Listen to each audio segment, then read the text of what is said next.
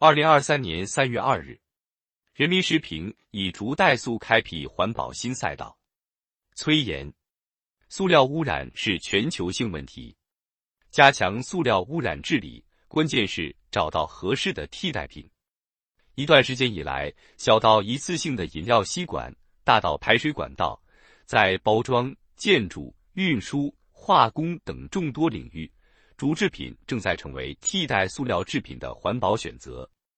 通过截断、拉丝、打磨等步骤制成的竹吸管，不仅防烫。耐用还能解决纸吸管遇水易软的问题。用竹材制成的集装箱底板韧性更强，抗压性更好，适用于各类集装箱。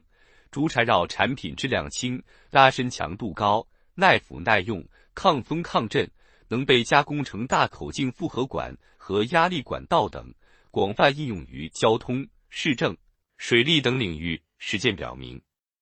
使用竹子作为绿色、低碳、可降解的生物质材料，是从源头减少塑料使用、减轻塑料污染的有效途径。小竹子撬动大产业，以竹代塑兼顾生态和经济效益，呈现广阔发展前景。在向国际竹藤组织成立二十五周年致庆暨第二届世界竹藤大会致贺信时，习近平总书记指出。中国政府同国际竹藤组织携手落实全球发展倡议，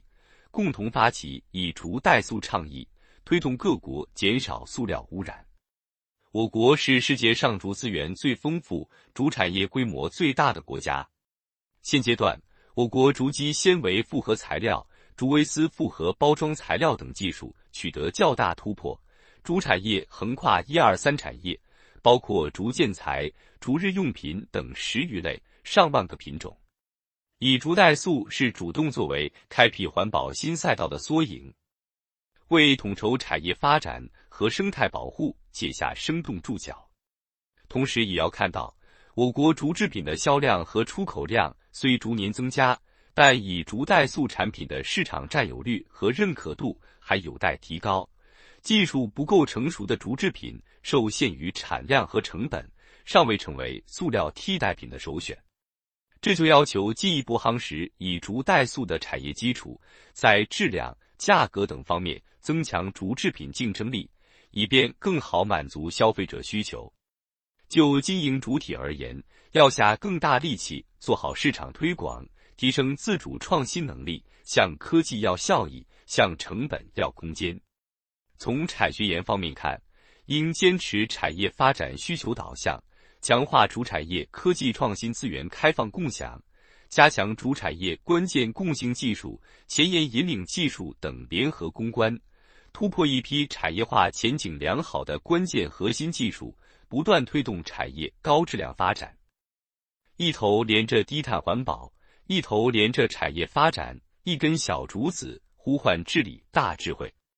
把握好减速降碳与生活便利的平衡点，有形之手的作用不可忽视。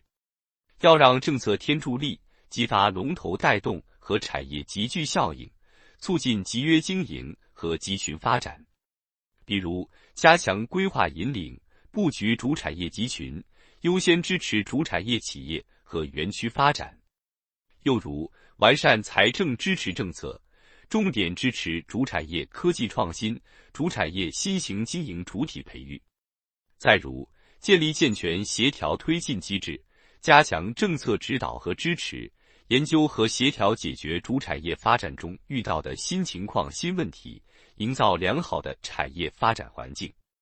其实，不止竹制品，一次性塑料制品的替代品还包括布制品、木制品、纸制品。以及新型生物降解塑料等产品，在严控使用一次性塑料制品的同时，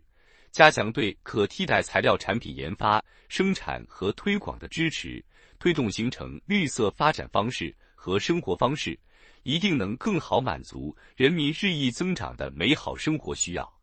为建设人与自然和谐共生的中国式现代化作出贡献。